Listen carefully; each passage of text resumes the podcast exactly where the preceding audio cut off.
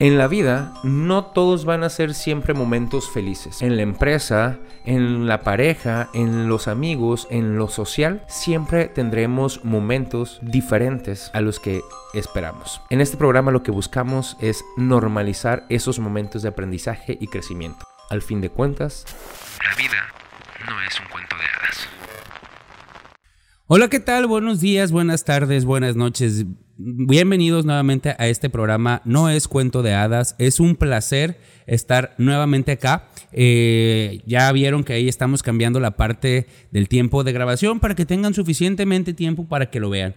El día de hoy tengo a un invitado, lo he visto en varias facetas en varias, varias, y eso me parece muy interesante. Por eso, eh, hace no tanto me lo encontré y me dijo, hey, ¿qué onda? Es que show, pues jálate, le digo, es cuestión, porque lo he visto como conductor de programas de radio en internet. Lo he visto como empresario, te he visto como boxeador, te he visto como papá. Y dije yo, bueno, tiene bastante que contarnos. El día de hoy tenemos a Sergio Omar Campos Parra. Carnal, bienvenido, un placer. Gracias. ¿Cómo andas? ¿Cómo andas? Muy bien, muy bien, un poco asoleados, pero es parte del show aquí en esta ciudad. Está rico el calorcito. No, hombre, loco. Para los que nos ven de fuera, porque tenemos público que nos ve de fuera, afortunadamente, acá en Mochis, en verano, que es la época en la que estamos, eh, oscilamos entre los treinta y tantos y cuarenta y cinco, cuarenta y tantos grados. Este, hoy creo que no estaba haciendo tantísimo calor, andamos como que unos 35, 36 Más o menos. aproximadamente. Y pues, carnal, bienvenido. Un placer de verdad tenerte acá. Igualmente, güey. muchas gracias por la invitación y aquí estamos a darle. Eso es todo. Oye, pues vamos a empezar. Empiezo con la pregunta que le hago a todos. Cabe mencionar que nunca les digo qué les voy a preguntar. Una, porque me gusta que la plática fluya. Y dos, porque me gusta que no las preparen, que salgan con, con lo que es realmente, ¿no? Así que, carnal, primera pregunta. ¿Quién es Sergio Campos? Ah, qué buena pregunta. Salucita. Bueno, pues Sergio Campos, creo que soy una persona común y corriente, como todos, una persona. Lo que sí te puedo decir es que trabajo mucho. Ok. Sí, yo pienso que me identifico como alguien de trabajo. Ok. alguien de trabajo y, y, pues trato de ser un buen padre, un buen esposo, un buen hijo y un buen ciudadano. Ok. Entonces yo creo que esa, esa es, eh, uno es uno de mis objetivos es ser una buena persona. Yo lo que le digo a mis hijos es que no me importa qué se dediquen o qué hagan, que sean buenas personas. ¿Cómo, de- es- ¿Cómo defines mi- a, una buena persona? O sea, ¿qué para ti, qué características debe tener una buena persona o alguien para caber en ese concepto de buena persona? Yo creo que la, la, mi concepto de buena persona es que traten de ser felices Ok. Sin perjudicar a otros y que no traten de influir en otros. Claro, ok. Cada quien tiene su felicidad, pues. Ah, Entonces, para mí esa es una buena persona. fíjate, eso es, eso es bien interesante. Una de las cosas que creo que a nivel social hemos tenido durante muchos tiempos, durante mucho tiempo, por modo de crianza, yo creo, es la parte de eh, sí querer que los otros vivan en la forma en que nosotros vivimos, ¿no? Y estarle diciendo, no falta el amigo que, o tú como amigo que dices, güey, es que no tienes que hacer eso, güey, es que hay que hacer esto, güey, déjame vivir como sea, güey. Yo creo que los consejos se dan cuando se pide, pues. Porque muchas veces te piden un consejo, pero no porque quieran escuchar lo que les digas. O sea, el, el consejo en sí, sino que quieras que lo escuchen. Quieren, quieren, Quieren que ser escuchados, escuches, que- claro. O sea, al final de cuentas, ya dependerá, la- dependerá de la persona si influye o no lo que le dices. Pero definitivamente lo que quieren es ser escuchados. Claro. Y Eso es lo que queremos, pues.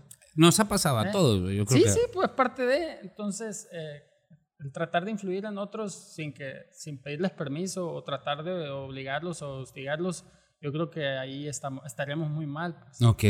en mi- desde mi punto de vista. Sí, ¿no? claro, claro. Ah, Eh, y, y, pues yo creo que todos tratamos de ser felices.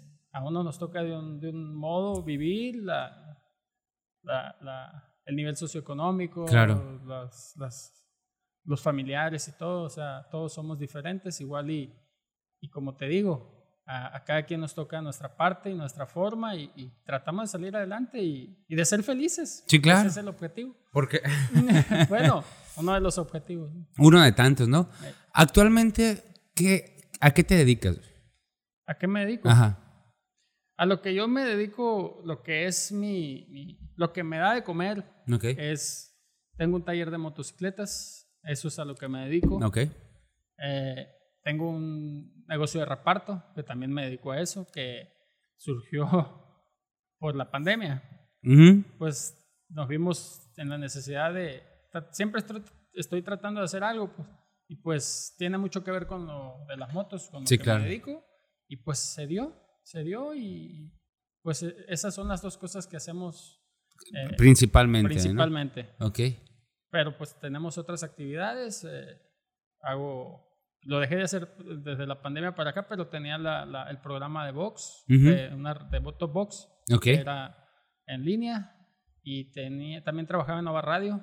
Sí, pues ahí estuvimos. Ajá. Y hacemos eventos altruistas. Ese es a beneficio de, de algunas necesidades. Ok. Ha, ha habido unos 6, 7 eventos hemos hecho, hemos realizado. Lo hacemos en conjunto con muchas personas, no lo hago yo solo. Y eso también. Hago exhibiciones de boxeo, que es, fui boxeador amateur hace muchos, pero muchos años. Pues me tuve que activar otra vez. ¿Y qué más? Pues, ¿qué más hago? Ya no sé. Modelo. Ah, modelo acá. ¿Cómo, Eso, eso. ¿Cómo haces, carnal, para, para combinar todas estas actividades? Porque además, decíamos al principio, eres padre de familia, güey. Estábamos contando la anécdota de tu, de tu niña antes de empezar el programa. Este, que para mí es una excelente crianza esa, güey. Para mí. Pero, ¿cómo, cómo, cómo haces o para poder dividirte o u organizarte en todas esas actividades? Pues no es fácil, de hecho, hoy más que nunca estoy tratando de estar más tiempo con mis hijos porque cuando tenemos un negocio, Ajá. pues le dedicamos mucho tiempo, ¿no? Porque el que tiene un negocio y es emprendedor sabe, a- sabe que tiene que estar muy al pendiente. Eh, yo creo que de emprendedor a empresario parece fácil, pero hay un gran... hay- es, es muy difícil, a mí se me ha hecho muy difícil eh, pasar de la etapa de emprendedor a empresario, ya Ujú. que haya un sistema que, que realmente funcione, funcione Claro. sin que tú estés. Y ahorita, pues lo puedo decir, ya estoy en esa etapa. Ok. Entonces, lo que, lo que me ha ayudado mucho es que yo siempre he incluido en lo que me gusta o en lo que hago a mis hijos Ok. y a mi esposa, Ok. que es parte fundamental. Si yo, mi esposa es la que, la que atiende a mis hijos y a mí por completo, ella no, no, no, no trabaja. Ok. Es, es ingeniera bioquímica, pero está en- Yo le dije, si te vas a casar conmigo, ocupo que tengas una ingeniería. Si no, no te quiero. es uno de los requisitos. Acá, de ingeniería Entonces, para arriba, la chingada. para poder... eh, Para poder casarse contigo, ok. Entonces, eh, el, el detalle es que Anotando yo no tips, güey, El sí. detalle es que yo no, yo no terminé la prepa. Ah. Tenía que compensar lo que me hiciera falta. pues. ok, ok. Entonces ella pues es parte fundamental, es todo lo que yo no tengo, ella es muy disciplinada, muy organizada, eh, se pone eh, un objetivo y lo logra, Ok. entonces eh, me ayuda mucho. Yo creo que si no tuviera esa parte pues no tuviera tiempo para hacer lo demás. Güey, qué fregón. Entonces, y incluyo a mi, a mi niña, por así decirlo, siempre en los eventos que hago o voy o ando, de- desde muy chica andaba conmigo. Ujú. Y el niño, de igual manera, ahorita pues ya estoy en la etapa donde anda conmigo. Voy en las tardes por él, ya lo llevo a entrenar y si, tiene, si yo tengo que ir a trabajar, ya anda conmigo. Eh, va al taller y todo ese rollo. Ok, anda contigo y es, y es como también la forma de incluir a tu familia dentro de lo que tú haces, o sea, convivir con tu familia, pero creo que también, no lo sé, no he tenido la fortuna de ser papá, pero es, enseño a mis hijos también lo que yo estoy haciendo, ¿no? Es que se den cuenta, pues, porque eh, el ejemplo es lo que arrastra, pues. Claro. Entonces, al andar conmigo se da cuenta lo que, lo, con quién ando, qué hago, Ujú. eh, de la forma en que lo estoy haciendo, inconscientemente eh, se está dando cuenta, pues. Claro. Ya lo llevo a entrenar box, que lo estoy llevando ahorita, lo llevo con alguien que se dedica a eso, Ok. que es mi padrino, que fue mi entrenador siempre. Entonces, es alguien también con el que me gusta ir porque es parte, es, es mi familia también. Ok. pues. Entonces, eh, yo sé que está en buenas manos también. Ok, Entonces, no nomás le va a enseñar el, el boxeo, el boxeo Sí, es no, un pretexto, pues. ok. Entonces, eh, es por eso que, que en, el, en el día a día, pues, pues, soy papá, soy, pues, lo llevo a entrenar o si, si, si tengo que ir al trabajo, también me miran trabajando, ven lo que estoy haciendo y van aprendiendo. pues. Claro. sobre la marcha. Me llama, me llama mucho la atención, volviendo un poquito a, lo- a lo que estábamos platicando, me llama mucho la atención la parte de que no terminaste la prepa, güey. O sea, es, es real. No, no la terminé. ¿Y cu- cuál? ¿Por qué no la terminaste? Por indisciplinado. Ok, o sea, de repente un día dijiste, Lo que pasa es que yo trabajo desde que me acuerdo, pues.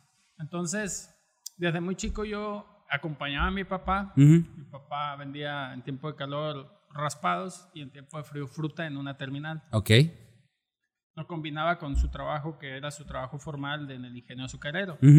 Entonces, eh, yo me acostumbré a trabajar y desde muy chico empecé a ganar dinero.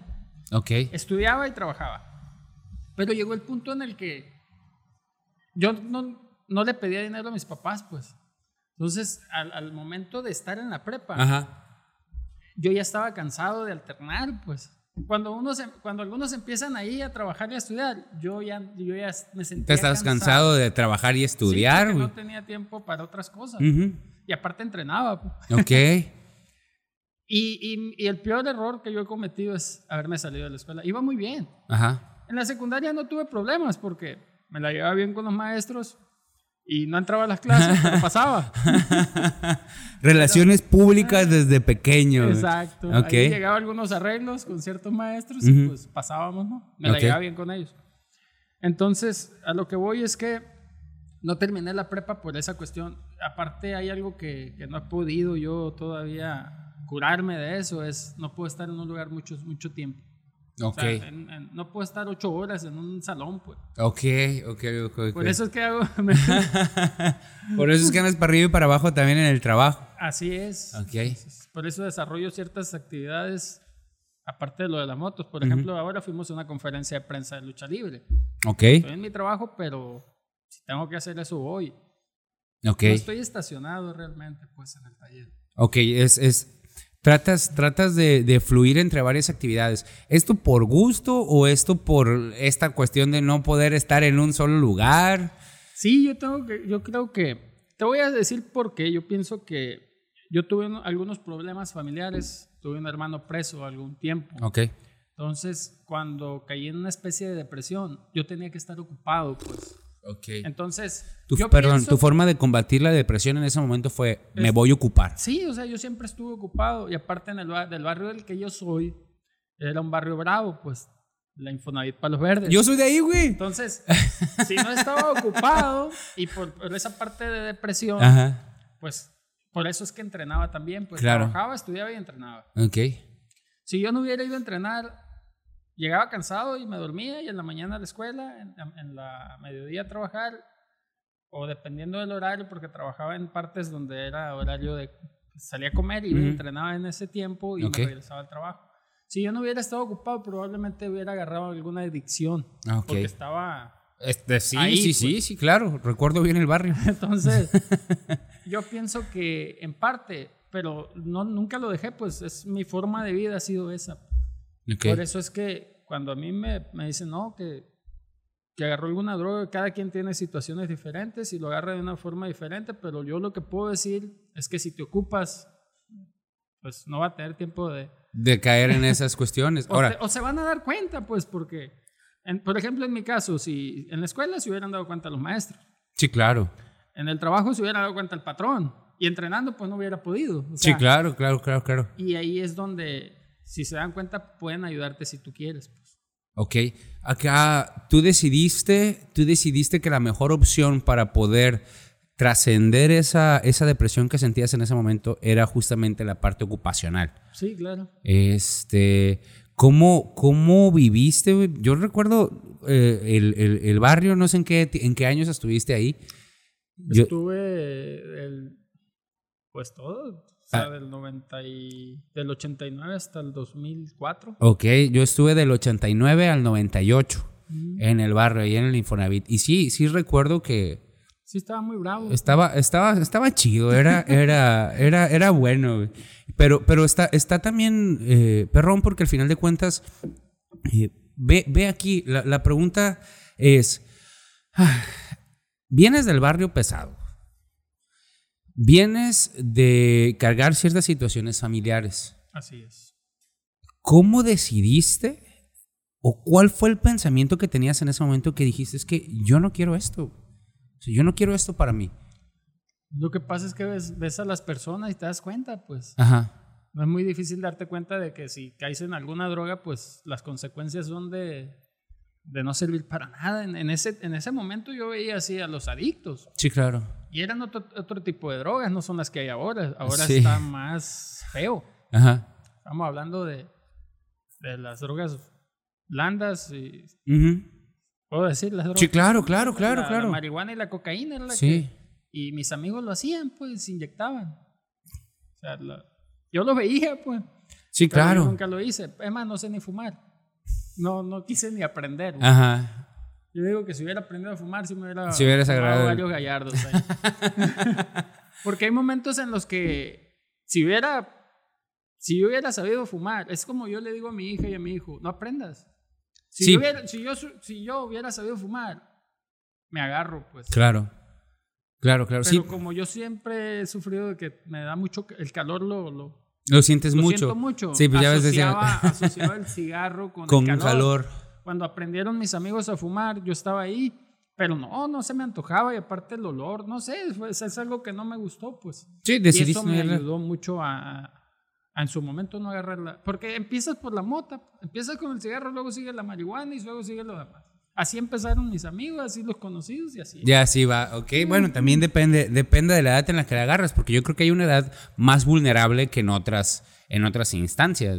Sí, a lo que voy yo es que yo estaba en tercero de secundaria. Esa es una edad vulnerable, güey. Me pegó depresión en ese aspecto, pero también lo que me, me hizo reflexionar en, en no hacerlo es que si ya tenían mis papás problemas por mi hermano, Claro. Entonces yo era, yo era, ¿Para qué le iba a dar otra carga a mis papás? O y en sea, cierto modo ciertas actitudes que tenía, porque era bien peleonero, eso sí, las dejé ok. porque no quería causarle más problemas a mis papás, pues. Ok, fue una Entonces, cuestión del pensamiento Fue hacia el una otro. cuestión de que el chip lo tuve que, "Ey, espérame, Ok, pues tengo que portarme muy bien para darle menos pesares a mis papás, pues, Claro. en ese momento. claro. Entonces, pues ya vas cambiando pues tu actitud y estaba ocupado y llegaba cansado a mi casa, lo que quería era dormir. Lo que sí es que no terminé la prepa, pero sí leía mucho. Eh, Vamos para allá ahorita. Me- se me hace muy, muy interesante por, por ciertos aspectos que creencias que tenemos acerca del emprendimiento, de los negocios, de la preparación y demás. Pero antes de eso, quiero hacerte un comentario que me parece súper chido. La parte del amor hacia los demás también. En el sentido de que tú tomaste decisiones de seguir por un camino, no solo por la cuestión de "Mm, me amo a mí mismo y no voy a caer en eso, sino la parte amo a mis papás, güey, y no quiero que mis papás sufran lo que probablemente ya están sufriendo. Y ese, esas mismas emociones y ese mismo pensamiento te guió a lo que estás haciendo ahorita, güey. Y, y creo que también, no lo sé, tú me dirás, el ver todo lo que sucedía en el barrio, porque dijiste eso, ya me acordé de todo lo que, lo que pasaba, güey. Estaba muy, muy, muy, muy curado. O sea, no curado de chistoso, sino curado de, de realmente era una experiencia, güey. Era una experiencia. Pero de decir, vi todo esto, salgo de ahí y tomo otras decisiones. Ahora, viene la parte, no terminaste la prepa, güey. Tengo muchos alumnos en la universidad que les pregunto, ¿qué piensas hacer cuando salgas de la universidad? Y me dicen la clásica, quiero emprender, voy a emprender. Y les, les digo, ¿y por qué no has emprendido desde ahorita? Y me dicen, es que no he terminado la universidad. Tiene nada que ver. Y yo así de, ok, ¿y qué? No, pues es que necesito terminar la universidad para el conocimiento. Con mucho respeto, yo como maestro, güey, el conocimiento de la escuela está chido, está bien, te sirve, no voy a decir que no, no dejen de estudiar, chamacos, no dejen de estudiar, pero es más la valentía y las ganas de salir adelante las que te sirven realmente. Porque tú dijiste, ok, sí, te- no, no terminé, no, me salí de la prepa, pero nunca dejaste de prepararte. No, no, definitivamente. Lo que pasa es que yo traté de hacer la prepa abierta. Ok. Entonces, en la prepa abierta tienes que estudiar y tienes que leer. Claro, sí. Entonces, eh, sí, pues empecé, pero como no, soy, no era tan disciplina, empecé a leer y, y me gustó, me Ajá. gustó por la lectura. De hecho, iba a talleres en la Biblioteca Pública Morelos Ok. Eh, cuando venían, expo- exponían poesía o exponían, venían escritores a Claro. dar capacitaciones o me empezó el gusto por la lectura, empiezas con filosofía y empiezas a leer los clásicos y así te vas. Ok, Entonces llega el punto en el que quieres aprender de todo, pues. claro. Entonces empiezas a agarrar otro tipo de libros que al, al que le, le- le gusta leer, pues ya empiezas por la filosofía, ¿no? Empiezas por una... Entonces yo estudié etimología porque uno de mis de, de mis trabajos trabajaba Ok. yo con un abogado, Ok, platicaba con él y me decía, tú tienes que hablar con fundamentos. En- en- como licenciado en Derecho, lo que dices es usado en tu contra, también como Claro. abogado, estás defendiendo a alguien. Entonces tienes que estudiar la raíz de las palabras para que sepas sí, lo que estás sí, lo que estás pues, diciendo realmente, y claro. entenderlo. Entonces, al estudiar eso, pues ya le das forma a todo, pues. Ok. Porque la, le das forma a las- la raíz de las palabras, pues ya te vas. Había temas que yo no conocía y los entendía, pues. A partir de conocer la palabra, raíz, pues. claro. Entonces, muchas veces le estoy explicando a, a mis hijos y es como les enseño, pues. A ver, espérame, ¿de qué están hablando?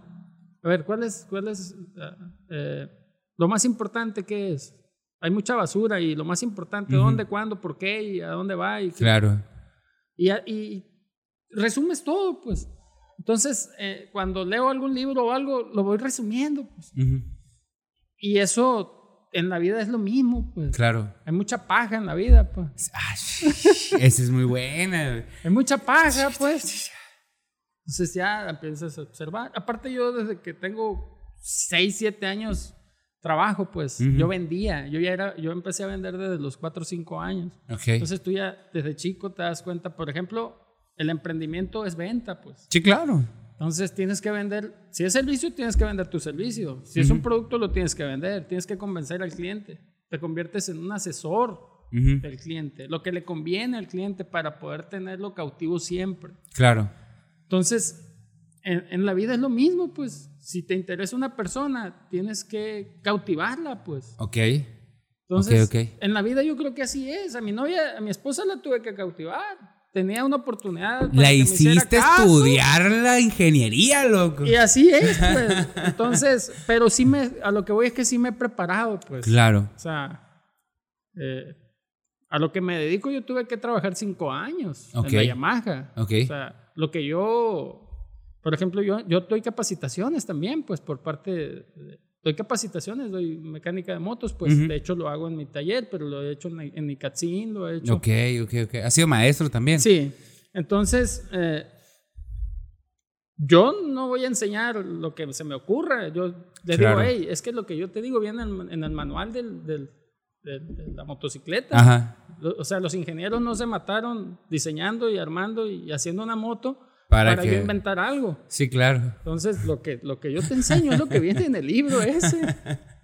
Claro. Y hay ciertas, ya hay ciertas, y eso aplica para, para la vida, güey, yo creo, porque ya hay, ya hay ciertos estándares y ciertas formas, no digo que en todo, obviamente porque no en todo, pero hay ciertas cosas que ya se, ya, ya se tiene una guía de cómo se hacen. Y lo único que tienes que hacer es básicamente seguir la guía. Nos cuesta adaptarnos. Ahora, insisto, no digo que en todo, porque no en todo.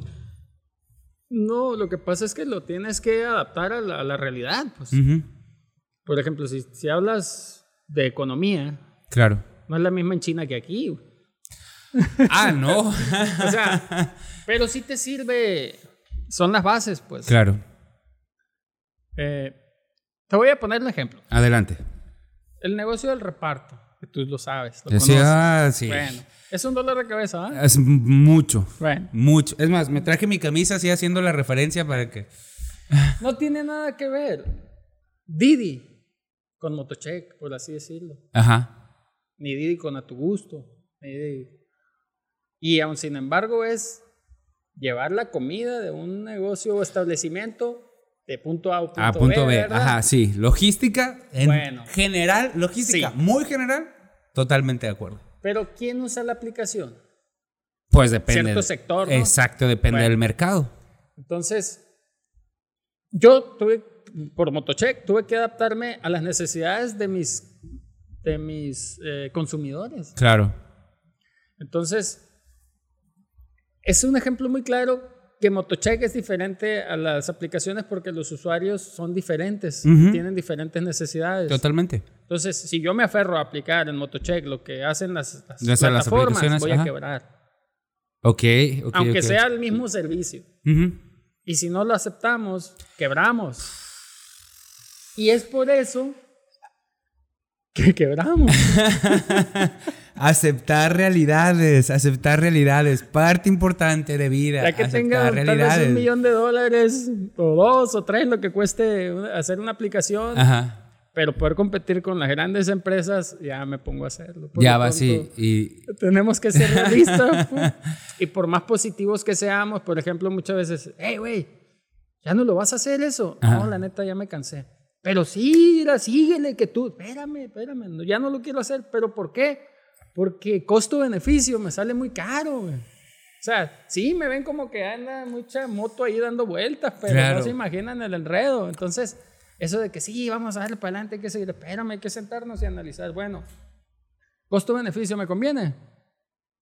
pues. ¿Eh? ¿O es pues, puro humo lo que vendo? Es que- acá y que yo es empresario, que acá y hay mucho de eso. Entonces simulamos, pues, simulamos que nos va bien. Ah, buen ¿Eh? punto. Y sí nos va bien para la gente, pero Sí, ven claro. para acá tantito. Pero ve un poquito para acá y, y aprende la historia real, pues, que también hay, hay, hay... Pero e- e- es eso. Ah, es que hablábamos hace ratito de eso y se me hace súper importante justo el punto de simulamos mucho. O sea, ¿y para qué simulamos? O sea, bueno, esto ya no me está dando, pero ¿qué opciones tengo? Ya dedicarme a otra cosa tal vez, donde tenga más tiempo con mis hijos y sea menos desgastante. Ajá, Hay que ver las opciones, pues. claro. Entonces, un negocio, yo te lo digo así. Mi negocio es Motocheck Taller. Me ha funcionado, tengo 12 años con él y es lo que me, a lo que me dedico. Ok. Ahora ya quiero implementar más dar cursos como escuela. Pues. Ok. Ya estoy con Icatsin, ya. Bueno, en fin. Soy maestro desde hace mucho, pero ahora lo hago ahí en Motocheck y ahí tengo el salón y ahí doy todo. Ujú. Me estoy enfocando en eso porque ya estoy viendo que lo que me eh, Motocheck Express, por así decirlo, ya no me genera lo mismo que cuando estaba la pandemia. Entonces hay que, hay que ser realista y decir, esto ya no me conviene, ahora me voy a ir por este lado. ¿La voy a regar mucho? Sí. ¿Me voy a pegar un tiro? Sí. ¿Tengo que cautivar otro tipo de a clientes? Sí. ¿Tengo que chambearle? Sí. Pero ahora voy para allá, pues. Claro. Esto ya no me sirve, vámonos. Porque si me quedo aquí, ahí me voy a Ahí quedar, me voy a quedar. 10 años. Efectivamente. Y me voy a frustrar. Creo que es, es, es parte. Güey, al, al final de cuentas, los resultados de vida y los resultados empresariales tienen que ver, lo que decíamos al principio, con la cuestión también de creencias y emociones y de aceptar la realidad. Pero la aceptación de la realidad también viene en parte de las creencias y las emociones. Porque lo que me pueden decir, hey, güey, fracasaste, fracasaste. No. Lo que pasa es que me duró tres años. Y ya. ¡Ay! Ese es un muy buen pensamiento. No, güey, me duró lo que tenía que durarme. Y le di para adelante. Fue una experiencia, sí, ya, vámonos, lo que sigue. A veces las experiencias cuestan caras. Pues sí. A veces las experiencias cuestan muy caras. Pues de hecho, todas esas experiencias son buenas y malas. ¿Y qué nos queda? Aprender. Y, podemos, y, y tal vez si me dedico a otra cosa también la voy a regar, o sea. Pero ¿Qué tengo es? que asumir todas las consecuencias. pues. Ajá. Se supone que voy agarrando experiencia, adquiriendo experiencia, y se supone que me voy a equivocar menos. Pero también como creamos paradigmas, podemos equivocarnos más. Sí, sí. Ahora también viene el cómo tomemos la experiencia, güey. Porque viene también la parte de que fracasamos un negocio, fracasamos una amistad, fracasamos una relación. Y a partir del fracaso ese, güey, lo que hacemos es nos, eh, nos empieza a dar miedo, güey. Los paradigmas que Lo- creamos. el pues. paradigma que generamos y nos empieza a dar miedo y es como que ah, por, por el hecho de no tener, que viene la parte de la aceptación, el miedo a partir de eso surge porque lo que yo esperaba con lo que me resultó fueron cosas bien distintas y ahora tengo miedo de volver a intentarlo porque pienso que no voy a poder o que voy a tener el mismo resultado. O que te da miedo, te da... Tomas mucho en cuenta lo, lo que te dicen. El qué dirán, güey. Entonces, te das cuenta hasta que estás haciendo las cosas. Ajá. Entonces ahí se, como dicen mi abuelita, un amigo me dijo, como dice mi abuelita, en el camino se acomodan las calabazas. Entonces, Yo siempre me dicen, hey, si traigo unos rollos aquí en la cabeza de Ajá. que quisiera tener más tiempo para hacerlas. Pero no es porque quiera tener éxito o, o- no, es porque quiero hacerlas. pues. Uh, ese es, ese es, ah, O sea, no tanto si me va a ir bien, o si va- es que quiero hacerlo, pues. Si me Claro. va mal, ya lo hice. pues ya ya. lo hice, totalmente. Y si me va bien, pues qué bueno. Totalmente. Pero quiero hacerlo, pues. Claro. Son inquietud, son Ujú. inquietudes. Por eso cuando he hecho las exhibiciones, Ujú. yo lo he hecho, surgió por necesidades de subirme yo. Mi intención no era subirme a boxear yo. Ok. Mención, mención. Ah. Hablábamos acerca, estábamos hablando del ámbito personal, sí, pero del ámbito profesional, sí, pero el señorón también tiene las agallas para subirse a boxear al ring. Y Ah, cuando hacías las exhibiciones me decías, nada más era para poner en contexto a las personas que nos están viendo o escuchándonos. Ajá, me decías de cuando te subes. Bueno, lo que pasa es que, como te digo, haces un evento y lo planeas. Sí. Hay una planeación, ¿no? Sí, claro. Pero, hay, eh, pero no sale como lo planeas. Ujú. O sea, hay ajustes. Y dentro de los ajustes tuve que entrar yo, pues. Pero qué bueno porque eso provocó que yo empezara otra vez a hacer ejercicio como se debe. Ajá. Y a la edad que ya tengo, 39 años, Ujú. pues ya es una necesidad, ya no es un lujo, ni es por verme bonito, ni guapo, ni por verme mamey. Es porque ya me lo pide el cuerpo. Sí, pues. claro. Entonces, eh, pero lo hice, me animé. Imagínate que me hubiera puesto, pues ya tengo tantos años, eh, me voy a ver mal, vez hago el ridículo y esto. Si me pongo a pensar en todo eso, no lo haces. pues. Totalmente. Entonces, Y es algo que tú querías, güey. sí, es algo que quise hacer. O lo sea, la hice, verdad, pues, también. Independientemente de lo que digan o lo que no digan, es algo que quería hacer, lo hice, ya. Claro. Hay, hay, hace, hace poquito. De hecho, de- me raparon.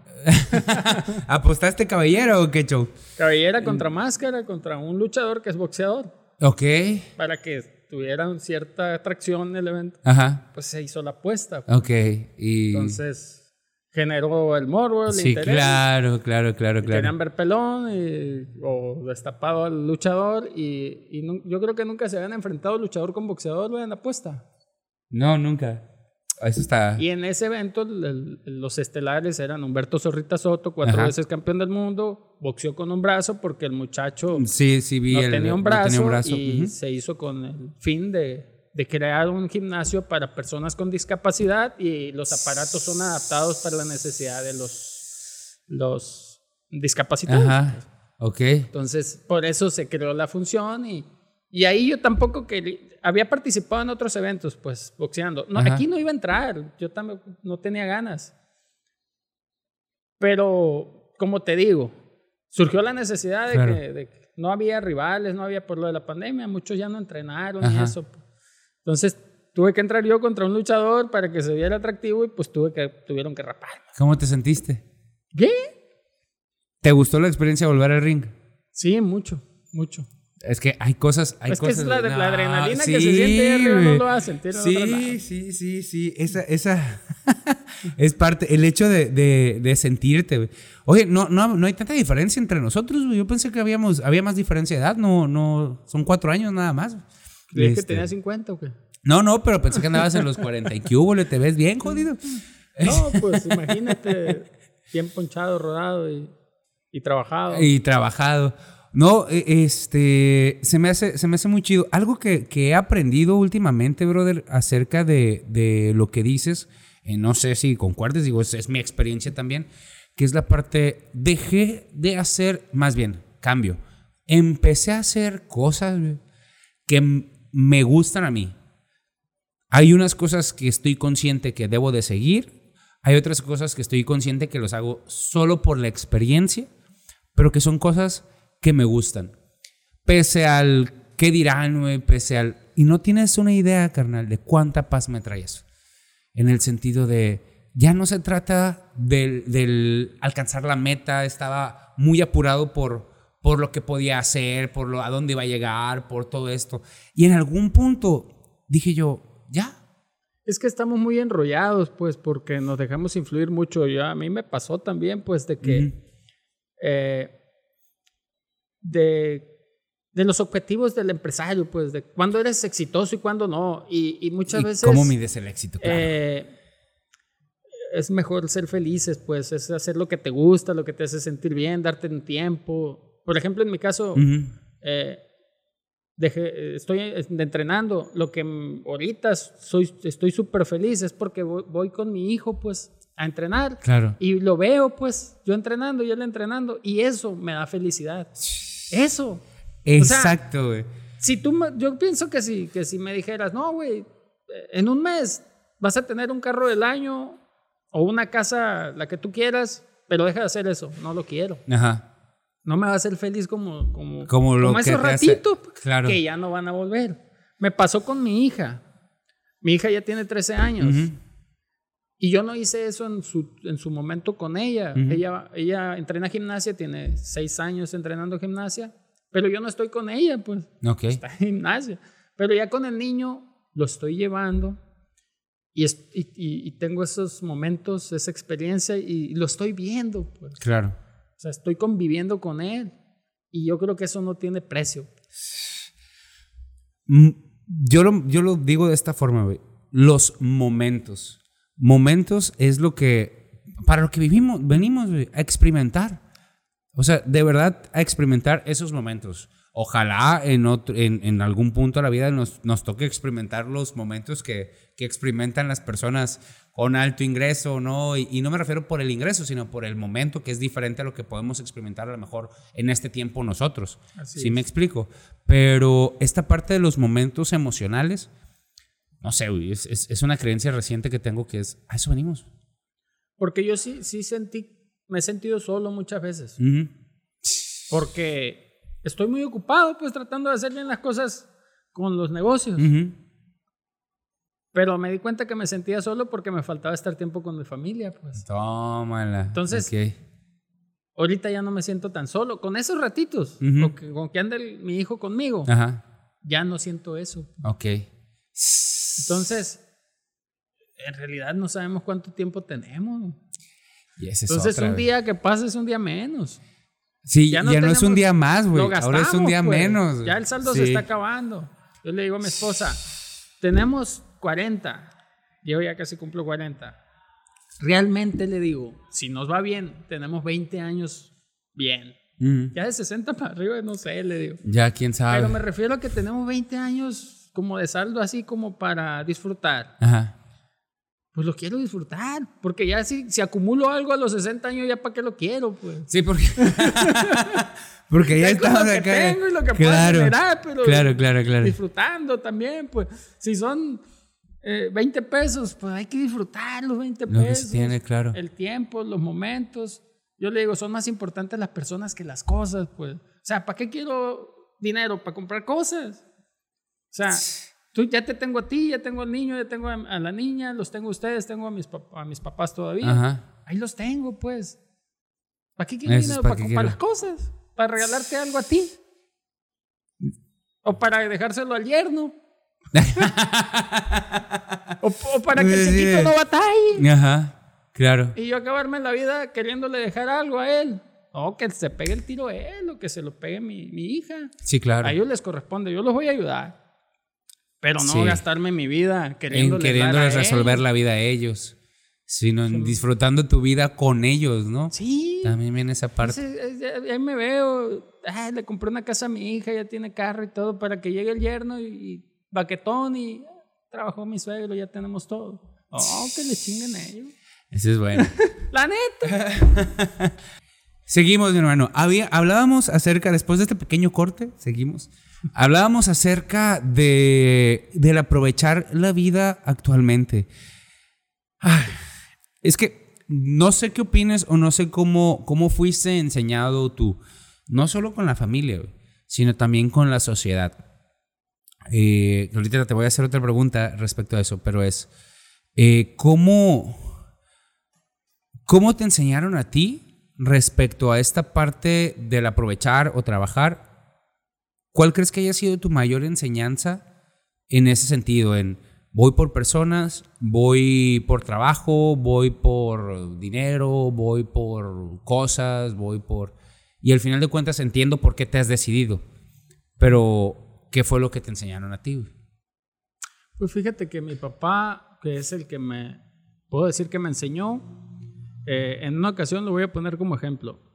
Yo trabajaba desde chico, ¿no? Ujú. Pero en una ocasión le dije, papá, ¿qué onda? Ocupo que me complete unos tenis, le dije. Ok. Y me dice, ¿eso? ¿Cuáles tenis?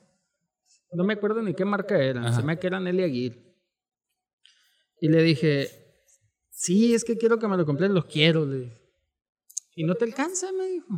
Porque vio la cantidad. Lo que pasa es que el Jorge compró unos y me gustaron. No te los voy a completar, me dijo. El día que a ti te gusten unos tenis, Ajá. pero a ti, tú se los viste a alguien, esa es envidia, me dice. Ok. Están chilos los tenis, ¿verdad? Sí, le dije. Pero él ya los trae, man. Búscate otros que te gusten a ti. Ok. Y entendí que no tengo que andar viendo lo de los demás para estar conforme, pues. Qué buena barra, güey. Entonces, desde, desde ese momento me, me- me dio a entender, yo estaba en la secundaria, Ajá. yo creo. Me dio a entender que, que, que tenía que gustarme a mí las cosas. claro. pues. Y que muchas veces queremos lo que otros tienen, pues. Imagínate, el vecino trae un carro nuevo y yo traigo uno bien viejo. Nos gusta compararnos. Claro. Siempre van a estar No qué compitiendo. güey. broncas trae para que traiga ese carro, pues. O cuánto deba. Le interese nomás.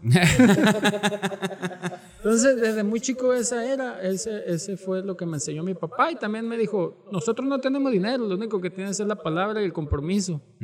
Entonces, si no, si no trabajas con eso, no vas a obtener nada. Yo no te voy a dar dinero. No tengo para dejarte herencia. Ajá.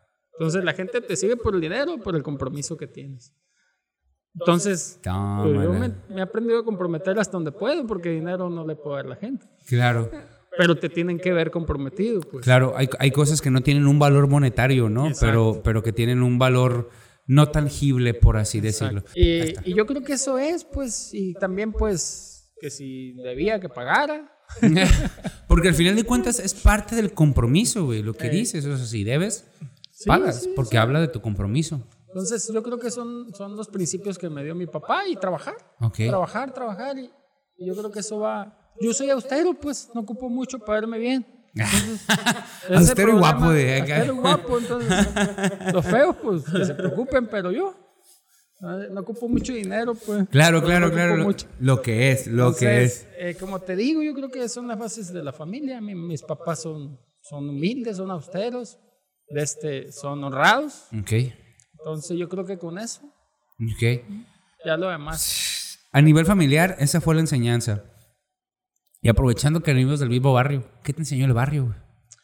El barrio, fíjate que yo pensaba cuando era un niño que jamás me iba a ir del barrio. Neta. Me gustaba mucho, mucho, mucho. Sí. Eh, yo no puedo, lo malo ya está, pues. Ajá, Pero yo puedo hablar de lo bueno. claro. Yo me divertía mucho, yo me la llevaba en la calle. Jugábamos fútbol en la calle, no había ningún problema, no había tantos carros. Eh, estaba la tiendita que todavía está ahí. Comprábamos, Benito se llama ahí, donde venden helados, por el Río Fuerte, 10 de mayo. Ok, ok, ok, ok. Entonces, el barrio, eh, no, yo me la llevaba bien machín, jugamos a lo que sea, a, la- a todo Claro. lo que se jugaba antes. Había, estaba la siembra ahí donde está Camp- Campestre y todo eso. Sí, todo eso. A- ahí nos. Pues yo estaba por, por donde está Sí, donde Campestre, güey. topaba, Ahí pues, estaba. Ahí, era yo. la privada. Ajá. pues. Entonces nos brincábamos, si había papa, la liberaban, íbamos a la papa, al Ajá. Eh, yo iba a la primaria y fui a la primaria las que estaban ahí caminando. Ujú. Pues lo de todo, siempre jugábamos a todo, pues Claro. había, no había tanta inseguridad. Sí, sí, sí. Entonces, ya lo, lo, lo, lo que se puede decir que malo se dio ya más grandes. Ujú. Entonces, pero eso está en, todo, en todos lados, pues Siempre. el barrio, pues, el barrio, la Palos Verdes, pues, de clase humilde, trabajadora, es de Infonavit. De este. Eh, pero pues de ahí somos, pues. Yo, no, yo pensaba que nunca me iba a ir del barrio, pero, pero tuve que alejarme porque me di cuenta que si me quedaba, pues, Ajá. no, o era para algo malo o, O, sí, o algo peor. o. Entonces, por lo que había ahí, pues. Entonces, como te digo, pero a mí me encantaba mi barrio, los plebes. Pues, se puede decir que donde yo vivía por el Río Fuerte Ujú. eh, estaba más, un poquito mejorcito que, que en las calles Claro. las de atrás. Ajá. Eh, Pero de igual manera yo me la llevaba atrás. era donde, es que era, era donde, donde uno se divertía. Pues yo vivía ahí por el río Presidio, justamente antes de que abrieran el campestre.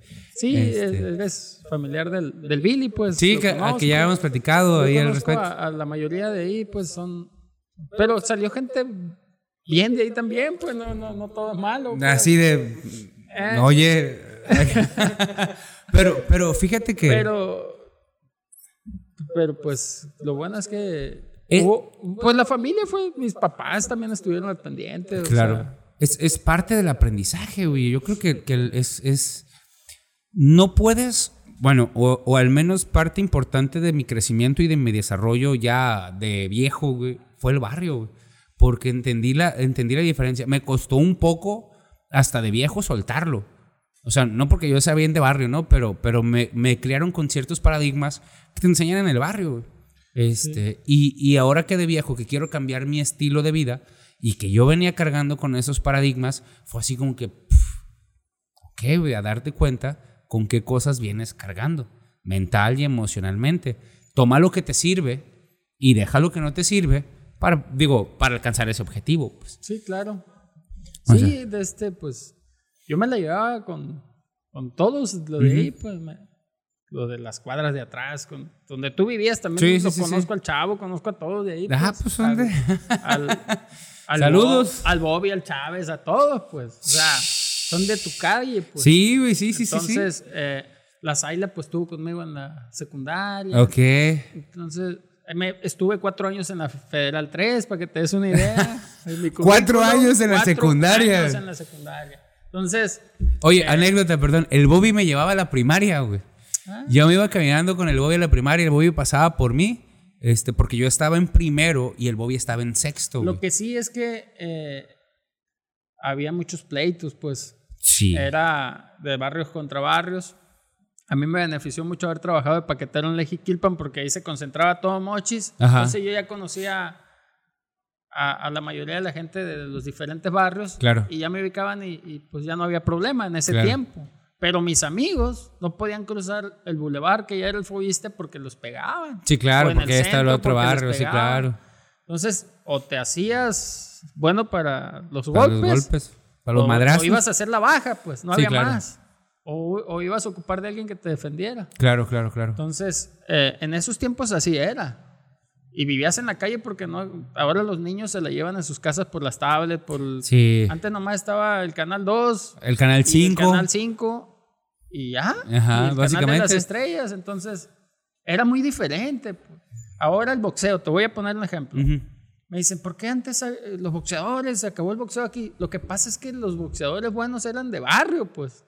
O sea... Yo estoy de acuerdo con ese argumento. O sea, los plebes antes de subirse a un ring ya se habían peleado 100 veces en la calle. Ya habían perdido el miedo, traían el, instinto ese de, de, de, defenderte. Claro. Ya lo traían, pues.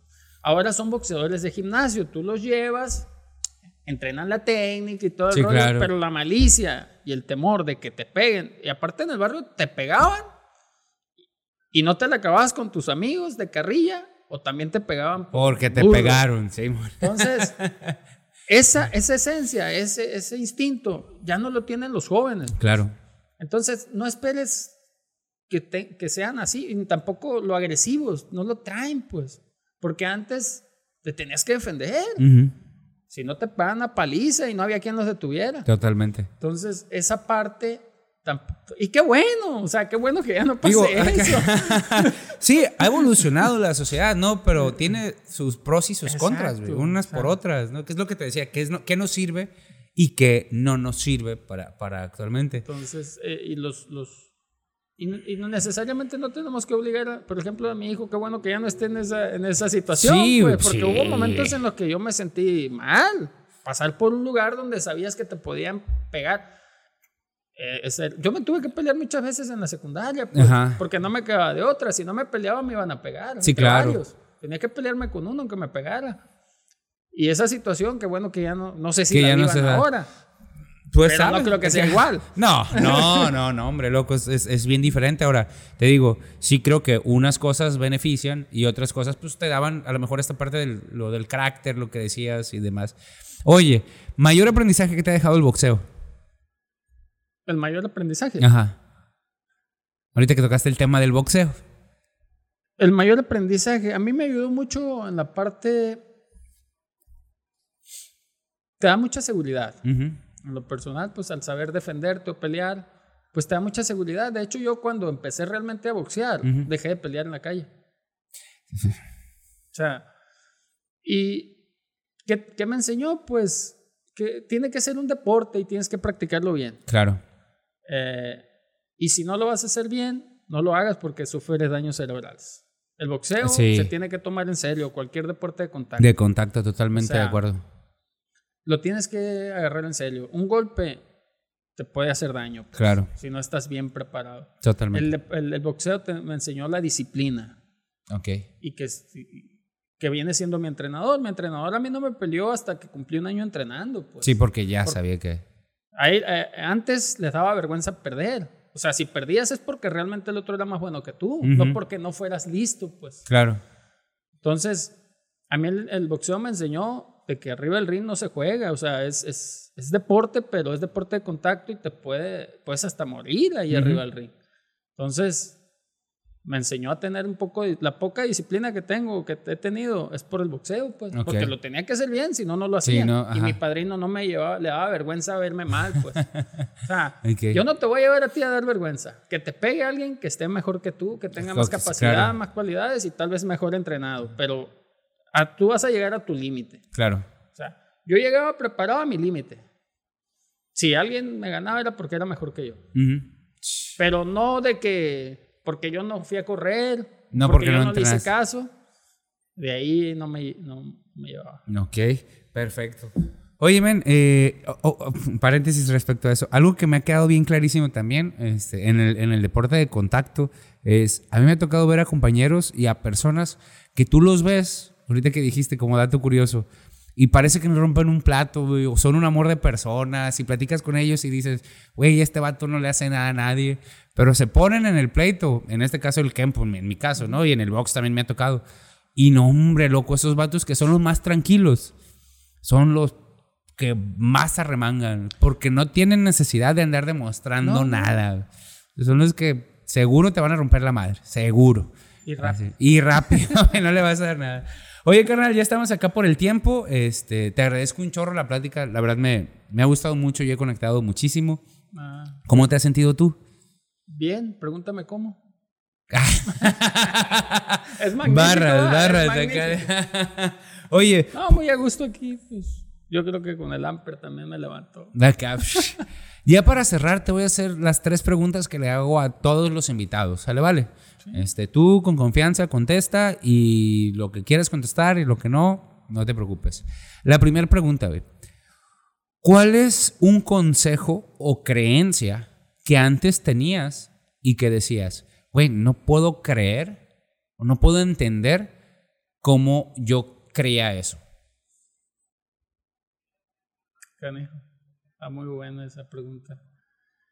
Algo que, que, que tú lo veías como un hecho. como algo que tú decías, ah, esto es así, y ya fuiste cambiando, fuiste cambiando y dijiste, ¿cómo podía creer eso? güey? ¿Cómo era posible que creyera eso? Pues. Ay, canejo. Pues yo creo que. Te voy a decir qué es. Ajá. No tiene nada- es muy, tal vez, superfluo. Ajá. Yo pensaba que. que no había tanta corrupción. Ok. Ok. Va. y- bueno, ya, no, no entramos en eso, no va a hacer el comentario ese. Digo en general, ¿no? Ok. Y yo también pensaba eh, en la cuestión de la simulación, de que las personas realmente tenían vocación de lo que hacían, Ok. eh, a lo que se dedicaban. Ok. Y no. Yo pensaba que, que todos hacíamos, tratábamos de hacer bien las cosas. Yo te digo cuando estaba más joven, pues. Ok. Pero te vas dando cuenta que no. que no, totalmente. Va. Segunda pregunta. ¿Cuál es un consejo que tú dices, ese consejo lo tienen que escuchar las demás personas? No, pues es que para mí es muy difícil dar consejos porque no, no me considero alguien que pueda dar consejos, o sea, no, no. Ok. Pero lo que sí les puedo decir por la cuestión que me pasó con mi hijo Ajá. es que muchas veces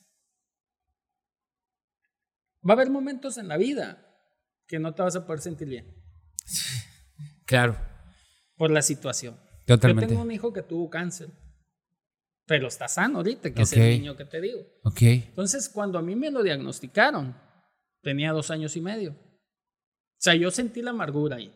Claro. Y, no la, y por la incertidumbre que te crea eso, te das cuenta de la importancia, de lo importante que es la salud realmente, pues. Ujú. O sea, cuando a mí me dijeron eso, yo pensé en la muerte, porque así es, el cáncer es muerte. Claro. Porque me acaba de fallecer una hermana de cáncer. Entonces, para mí era muerte porque me acaba de pasar. pues. Claro. Entonces, me acuerdo que cuando nos diagnosticaron, se llama histiocitosis X, es un cáncer muy raro, que en su momento había dos más que mi hijo y uno de Jalapa, un niño que tenían esa, es- esa enfermedad.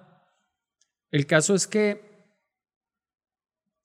que no perdamos tanto tiempo en, en, en- amarnos, pues. o sea, o sea, cuando corre el riesgo tu hijo de perder la vida, que es, es mi simiente, pues es mi extensión, es Sí, lo que- claro. es, es lo que va a quedar de mí, por así decirlo, y eso es natural, pues los amamos, pues. Sí.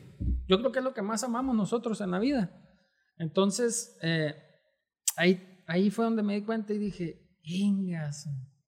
Das por sentado que, está, que vamos a estar bien siempre. Entonces, cuando a mí me, me dicen, es que te tienes que sentir bien, me estoy sintiendo mal. ¿Y cómo le hiciste? Me dicen, para salir de eso. Es que no le haces. Lo tienes que hacer, tienes que levantarte todos los días, seguir, seguir, seguir, seguir. Y la gente, la demás gente, no tiene la culpa de lo que te está pasando. Entonces, entonces dices, no te puedes victimizar porque así como él, cuando fui a Culiacán me di cuenta que muchos niños enfermos, que no me daba cuenta hasta que mi hijo estaba enfermo y, y, y mira esa realidad, pues, mira. Entonces ahí yo no podía ser feliz. Aunque tú me dijeras lo que me dijeras, yo no me podía sentir bien. Porque hay mucha incertidumbre, pues no sabía qué iba a pasar, el tratamiento, qué tan agresivo el cáncer. Son muchas cuestiones que no dependen de uno, pues. Ahí es cuando dice, tú puedes hacerlo todo, no, espérame. No todo lo puedo hacer. Claro. ¿Quién dijo que tienes que hacerlo todo? O sea, no, que, ay, que mira, que, que, que ve lo positivo, espérame. Hay una realidad aquí, él está enfermo, tenemos que atenderlo y sí, todo, pero hay una realidad en la cual yo también tengo que entender que puedo morir. Entonces, la neta, yo creo en Dios, porque yo lo entregué a Dios, o sea que te lo entrego, nomás dame fuerza, porque mía yo no tengo. Yo no tengo fuerza. O sea, ahí la neta que, te quedas acá, pues. Entonces, era necesario. Pues a mí me pasó y le pasa a mucha gente. Pero desgraciadamente, para mí sí fue necesario vivir esa situación para tomarle la importancia que tiene. pues. Y no le digo a la gente, pues tal vez no está en esa realidad ni en esa situación, pero a mí ya me pasó. Entonces, si tienes a tu hijo sano, tú estás sano, y los que están contigo están bien, ya lo demás es lo menos. Porque a mí me dijo el doctor, yo no quería firmar las quimioterapias porque mi hermana se murió de todos modos y le hizo tirar la quimio. Me dijo, ¿tiene mucho dinero? Pues no. Y con todo lo del mundo va a sanar, si no va a sanar. Pero depende mucho de esta firma para empezar a darle el tratamiento. O sea, me entender que no me alcanzaba todo lo del mundo para pagarle la salud a mi hijo. Entonces muchas veces nos afanamos con tener todo el oro del mundo, pero ya tenemos, ya lo tenemos ahí, lo más importante. Entonces, ¿qué consejo? Pues disfruta tus hijos, disfrútate tú, haz lo que, lo que te guste sin perjudicar a nadie, ¿no? Porque la neta, pero hay veces que va a haber momentos de duelo y vas a tener que llorar. No todo, no todo en la vida es un cuento de hadas. No, no. Bien, carnal, eso estuvo muy bueno. Muchas gracias por, por compartirlo. Y. Bien, gracias, de verdad. Y por último, justamente la pregunta: ¿qué para Sergio Campos no ha sido un cuento de hadas en la vida? Pues eso. Y estar casado. Y estar casado. Te estoy diciendo que me casé con una mujer de mi vida, yo lo considero así. Ok. Pero tampoco es un cuento de hadas, ¿eh? Va. Porque estamos muy acostumbrados a, bueno, más las mujeres, ya no tanto, ¿no? Ujú. Este, eh, yo creo que las- hay una estadística muy grande, yo digo que la mayoría de mis amigos está divorciado Ok. y que se vuelven a casar, pero, pero lo que voy es que, eh, pues, estar, ponerte de acuerdo con alguien, muchas veces digo, "Mira, si cuando estoy aburrido y yo solo me aguanto, cuando yo me aburro porque ni yo solo me aguanto. Entonces, eh, estar acorde con otra persona, y yo tengo 18 años ya casado, Ok. no ha sido fácil. Tampoco es un cuento de ha- hadas, eh, pero le doy gracias a Dios de tener a la esposa. Ay, carnal. ¿Por qué con la que me voy a quedar? Mis hijos se van a ir. Sí, primero por el favor de Dios ellos van a crecer, se van a ir y ya tú te vas a quedar con ellos. Así. Carnal, muchísimas gracias, gracias de verdad por la plática. Me, me quedé echando un poco de un chorro de cosas. De verdad te lo agradezco muchísimo. Eh, para esto, en parte, digo, el, el- programa lo hago para compartir las experiencias de las personas y que las personas que nos puedan ver también agarren algo, este, lo que puedan, lo que, lo que les quede. Pero honestamente también lo hago para aprender yo de las personas que están enfrente. Y, y hoy fue una plática que, que de verdad me, me hace echar de muchas Yo cosas. creo que, que el consejo que sí puedo dar es que seamos más empáticos. No sabemos qué, qué pasa allá entre. Nadie sabe lo que pasa otros. Germán, pues muchísimas gracias. No sé, algo para cerrar, algo que quieras agregar. No, muchas gracias por la invitación. Creo que también yo me la pasé muy agradable y yo también aprendo. O sea, todo el día, todo el tiempo estamos aprendiendo y espero y, y a la gente la podemos cautivar un ratito porque es muy difícil. así. sí, claro, claro. Eh, pero aquí estamos y, y muchas gracias a tu auditorio y eh, un saludo, un fuerte abrazo y, y- bendiciones para tus proyectos. Muchas gracias. Igualmente, redes sociales, Germán. Este, Pues Sergio Campos, eh, Motochel Express y Top Box es lo que estamos. Perfecto, pues ahí sigan a, Sergio en sus redes sociales. Igualmente, eh, compartan, comenten, hagamos que esta información valiosa llegue a más personas. Muchísimas gracias a todos los que nos están viendo. Nos vemos en el próximo episodio. Recuerden que la vida no es un cuento de hadas. Estamos en la siguiente. La vida no es un cuento de hadas.